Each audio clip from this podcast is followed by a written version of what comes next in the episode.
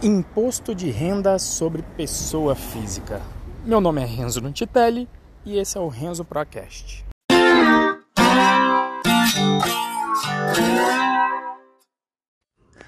Então, finalmente chegamos no quarto e último episódio da série Lei Trabalhista: Direitos ou Deveres.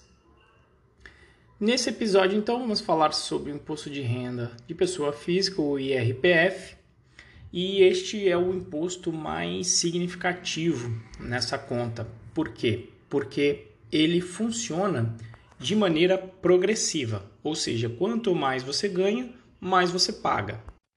Nesse ano aqui de 2019, a regra é a seguinte: para quem ganha até cerca de R$ 1.900 é isento, não paga zero de imposto. O que passar disso até R$ 2.826 vai pagar 7,5%. A diferença desses 2.826 para 3.751 vai pagar 15%. De 3.751 até 4.664 vai pagar 22,5%. E a última faixa acima de 4.664 paga 27,5%.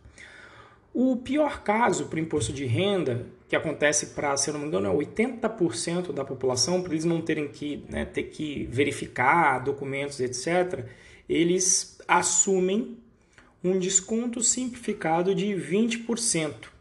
80% das pessoas acabam caindo nesse caso. Só não cai quem tem muito gasto com educação, tem muitos dependentes, tem um gasto relativamente considerável de educação e saúde, que são os itens que podem ser contabilizados para diminuir o seu imposto de renda. Mas considerando então os 20%, 20%, se você tirar dos 27,5%, você vai cair numa alíquota efetiva de 22,5%. Em matemática, esse é um conceito que se chama de assintótico. Significa que quanto maior for o salário, mais o seu imposto de renda líquido final vai se aproximar de 22%. Tá? Para conseguir calcular o imposto de renda, a gente tem que relembrar dos três episódios passados, quando nós fizemos aí todo o cálculo, a engenharia reversa que o seu empregador faz para cair no seu salário, onde nós obtivemos um valor líquido de 9 mil reais aproximadamente. Na verdade, era R$ 8.992,80 8.992,80, mas para facilitar as contas, vamos considerar o valor de 9 mil reais. Como a conta do imposto de renda é bem chata, inclusive eu fiz um, um, Jupyter Notebook que eu vou apresentar na live que eu, que eu pretendo fazer resumindo essa série, eu já fiz aqui e a taxa efetiva para um salário de 9 mil anual é de 14,84%. Então agora que a gente tem essa alíquota, eu vou tirar de 100% esse, essa alíquota obtendo o valor de 0,8516 para aplicar nos nosso para aplicar no nosso salário, então vezes 9 mil reais. Isso vai dar um total líquido mensal, então de 7.664,40 centavos de salário líquido. Então, esse é o valor. Para a gente chegar no valor anual, eu vou multiplicar isso por 13,3 e aí nós vamos chegar aqui no valor líquido de R$ 101.936,52 centavos. Arredondando aqui para para 102 mil reais, né? relembrando que nós começamos com um valor bruto de pagamento que seria 133 mil, você então estaria deixando 31 mil reais aí no, na mesa. Né? E quando você compara os 31 com 100 mil, então cerca aí de 30% tudo em, na parte tributária que você está deixando do seu salário. Agora, a conta que a gente tem que fazer então agora para comparar é pegar o PJ e comparando com um PJ que eu vou considerar do anexo 3, porque é o, é o caso da minha empresa, então é o caso que faz mais sentido. De repente, depois na live a gente pode até brincar com o caso de desenvolvimento, que teria que ter o fator R, teria que dar uma brincada com isso, mas a gente pode fazer isso depois. Uh, vamos, vamos fazer aqui de forma simplificada. Então, no simplificado, eu teria os 133 mil reais. Uh, esses 133 mil reais tem um imposto simplificado do anexo 6 que é de 6%. Logo, eu vou multiplicar esse valor por 0,94 para dar aí o desconto dos 6%. Já cairia para 125 mil. Uh, deste valor, eu já teria que retirar deste valor o 125, eu teria que retirar desse valor ainda o, o contador, que daria 89 reais, e mais os 110 reais do respectivos ao INSS de um prolabore de mil reais, o que daria 200 reais por mês. 200 reais por mês daria mais ou menos 2.400 por ano. Vamos arredondar para 2.500, então você teria 122 mil reais, um pouco mais, mas vamos arredondar para 122 para a conta ficar certa. Né? Então aqui você teria deixado 10 mil reais para imposto aí. São uns 10 mil reais de imposto que você deixa na mesa para o governo se você for uma empresa simples do anexo 6. Tá certo? Não só entre imposto, mas também na conta aí do, do contador online, se fosse a contabilizar com seus 89 reais. Então, face a, a 120 mil, é menos do que 10% do que você está deixando na mesa, né? É em torno de 7, 8% no máximo. Então veja que a diferença do rendimento do PJ para o CLT ela, ela é de 20 mil reais anuais para um salário de 9 mil reais que a gente fez aqui desde o começo. Só que o que, que acontece? O... Quanto mais você ganha, pior fica a situação para o CLT porque ele paga muito imposto de renda. E aqui, ah, Renzo, e por que você não calculou imposto de renda para a pessoa jurídica? Porque a pessoa jurídica não paga. Não paga na distribuição de lucro. Então você vai tirar mil reais de Prolabore e o resto você vai tirar como distribuição de lucro limpinho, sem nada de imposto. Então eu fiz aqui para alguns valores, para a gente ter noção, eu vou ditar, é um notebook que eu tenho no meu repositório, github.com barra renzoN, tudo junto. E o nome do que eu dei para o repositório é barra CLT hífen VS, diversos, né? É, hífen PJ, que seria CLT versus PJ. E aí eu, eu fiz aqui as contas, ó, para um salário mensal de R$ 1.903,28, no início eu coloquei inclusive os, os valores limites da, da alíquota de imposto de renda, o CLT ganharia líquido por mês, considerando sempre o FGTS com a multa de 40%, R$ 25.184, e o PJ receberia 24,015. Ou seja, no início não compensa seu PJ fora dor de cabeça, mas financeiramente não compensa. Para outra alíquota de imposto de renda, que é de R$ 2.826,66, o, aí já começa a empatar. A diferença já dá positiva em 250 reais anuais para o PJ. E aí daqui para frente, aí começa, começa a diferença grande. Para um salário de 3.751, o CLT vai receber 47.260, o PJ 49.758. Uma diferença de aproximadamente R$ 2.500 mensais. Né? Para 4 mil, veja que a diferença só vai aumentando. 4.664, CLT 57.082, PJ 62.491, dando aproximadamente 5.400. O de 9 mil a gente já fez, mas aqui tem no talo 101.545 o líquido do CLT, o PJ 122.913 o que dá aqui uma diferença de 21,368. Para um salário de 15 mil, só vou falar as diferenças agora, dá uma diferença de 41 mil. Para 25 mil, dá uma diferença de 70 mil. Se você ganhar 30 mil, a diferença vai para 82 mil. Então, assim, a diferença é brutal. Uh, enfim, assim eu acabo essa parte dessa avaliação financeira que foi a avaliação que eu fiz quando eu fui fazer essa mudança.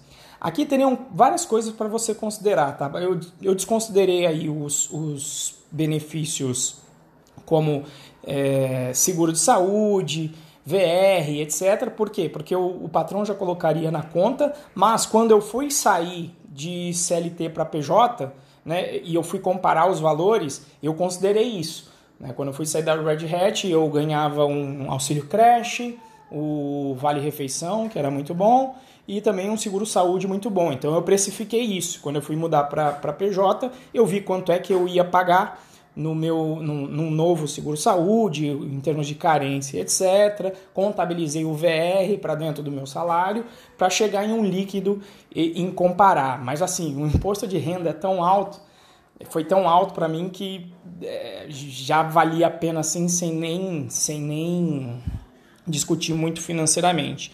Mas mais do que uma discussão meramente financeira, tem toda uma questão de perfil e de avaliar o contexto. Foi isso que eu vim fazendo durante todo, é, todos esses quatro, esses quatro episódios né, aqui que a gente fez junto, se você ouviu todos.